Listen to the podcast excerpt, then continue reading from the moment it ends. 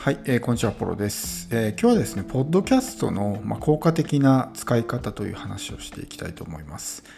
まあ、あのこの音声を聞いている人の中には、発信者ですね、ポッドキャストを配信している側の人もいれば、もう聞いてるだけですっていう人も、まあ、両方いると思うんですけど、まあ、今回はあの聞く側になった時のね、えーまあ、話です。えーその発信する時の話ではなくて自分がそのポッドキャストの利用者になった時に、まあ、どういうですね、えーまあ、チャンネルを聞けばいいのかとかっていう話なんですけど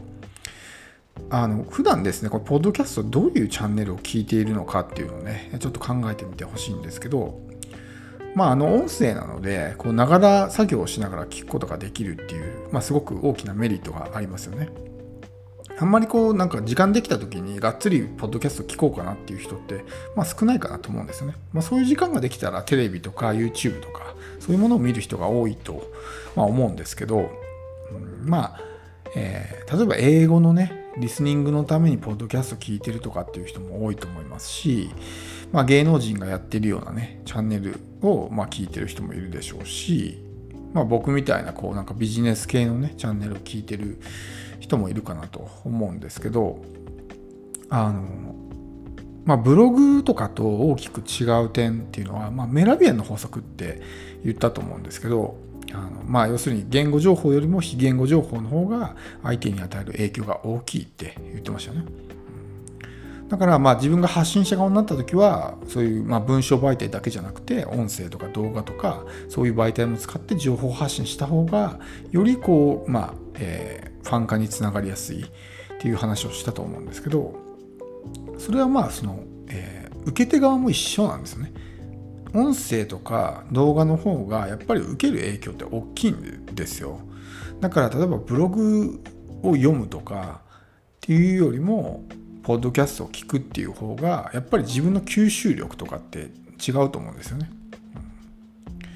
このなんて言うんですかね五感で体で習得するみたいな感じなんですよ。あの例えば英語を勉強するときにブログの場合だったら例えばねブログを読んで英語を勉強する誰かが書いたブログを読んで英語を勉強するっていう時は頭で理解してるんですね。あなるほどこういうふうにね、えこういう時は言うんだみたいなこういう表現を使うんだみたいな感じでこう頭で理解するわけですよ。でもこの、えーポッドキャストを聞いてる時っていうのはこうずっとね、えーていうんですか耳から中に入っていくようなイメージだから体でこう習得するみたいなイメージがあるんですよね。あの一つね分かりやすい例を挙げると例えば洋楽ありますよね。洋楽って初めて聞いた時何言ってるか全然分かんないじゃないですか。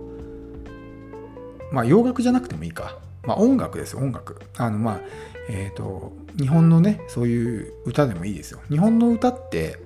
こうなんていうんですかね何回も聞くじゃないですか例えばウォークマンとかそういうもので、えーまあ、今だったらウォークマンって言わないですかねあのまあそういうなんかこうイヤホンで音楽をずっと聴きますよねで同じ曲を何回も聴くじゃないですかで同じ曲を何回も聴くとあのなんていうんですか？歌詞カードを見なくても勝手にその歌詞が出てくると思うんですよ。だから歌の歌詞を覚える時っておそらくね大半の人ってその歌詞カードを見て覚えるとかじゃなくて何回も聴いてるうちに自然と歌詞を覚えたみたいなことってあると思うんですよ。それがその体で習得してるってことなんですね。頭で歌詞を記憶してるんじゃなくて体がもう覚えちゃってるんですよ。だから音声とかを何回も聞くことによって自然とそれが頭では記憶してなくても体で覚えてるんですよね。これがすごく大きなポイントで要するにま潜在意識とかそういうところに刻まれてるわけですよ音声が。だからそういうですね何て言うんですかね頭で覚える系の知識とかそういうものももちろんねあの音声でこう吸収して覚えるってこともできるんですけど一番いいのはマインドセットとかそういうものを音声で聞くっていうのがいいんですよ。マインドセットってあの、まあ、自分の例えば生い立ちとかその観念とかどういう環境で育ってきたとか、まあ、いろんなことがこう組み合わさってその自分のマインドセットっていうのは形成されるじゃないですか。だからもう何十年もかかってね形成されるのがマインドセットなので例えば1回2回本読んだぐらいで変わらないんですマインドセットって。なるほどとね、えー、マインドセットの本読んですごくためになることが書いてあるなみたいなふうに思うじゃないですか。でそこで頭では理解してるけどもそれがこう腑に落ちてるかっていうと落ちてないんですよ。そんな1回2回本読んだぐらいでマインドセットって変わるほどまあそんなものじゃないんでやっぱり何十年もかけて形成されたものが1日2日本読んだぐらいで変わるわけじゃないんですよね。だから繰り返し繰り返し例えば本だったら何回も何十回もね読んでようやく少しずつ変わっていくと。大体マインドセットそういう思考習慣の場合っていうのは大体3ヶ月から半年ぐらい定着するまでに時間がかかるんですね。でしかもそれがもし文章媒体で本を読んでるだけだったらやっぱりその頭で理解してるっていうレベルで止まっちゃうんですよ。だからマインドセット系に関してはそういう文章媒体よりも音声とかそういうものの方がいいんですよね。で動画だとやっぱり疲れちゃうというかもうずっと見てないといけないから疲れるじゃないですか。だから音声で聞くのがいいんですよね。だから僕も結構その自分のメルマガとかで音声コンテンツをこう発信してるんですけど、えそういうものはやっぱりね、え日常的にこう隙間時間とかに何回も何回も聞いてることによって頭では記憶してなくても体潜在意識がそれを記憶してるんで自然と自分のマインドセットが少しずつ変わってくるんですよ。だからもしあなたがポッドキャストを聞くんであればそういうですねこう人生の役に立つようなマインドセットそういうものを何かこうお話しているようなチャンネルをですねフォローして、えそういうものをですね繰り返し繰り返し聞く聞くんですね。もう別にそんななんかこう時間取って聞く必要ないですよ。もうあの隙間時間とか歩いてる時とかなんかこう料理してる時とか。そういう時間で構わないんでとにかく繰り返し聞くっていうことをやればですねあの自然とこう、まあ、それを例えば1ヶ月2ヶ月3ヶ月繰り返してると徐々にこうマインドセットは変わってくるんですよ。でしかもですねその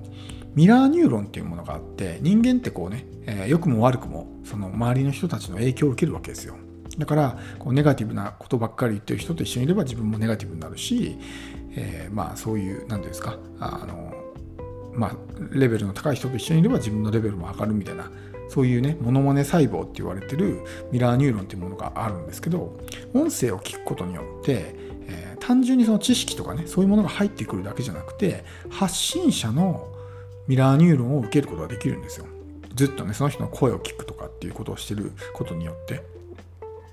だからその例えば今すごくうまくいってる人とか自分が尊敬する人とかそういう人の音声を何回も何十回も聞いてると、えもちろんそのね潜在意識に新しい知識がこう刻み込まれるというだけじゃなくてミラーニューロンを受けることによって自分自身のねこうセルフイメージが変わったりとか、えー、そういうような形になっていくわけですよ。だからすごくメリットが大きいんですねポッドキャストって。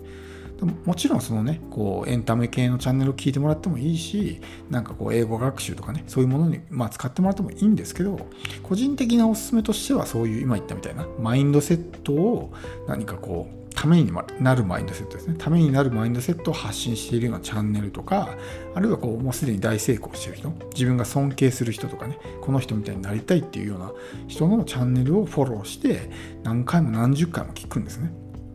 そうすると、本当にね、自分の人生が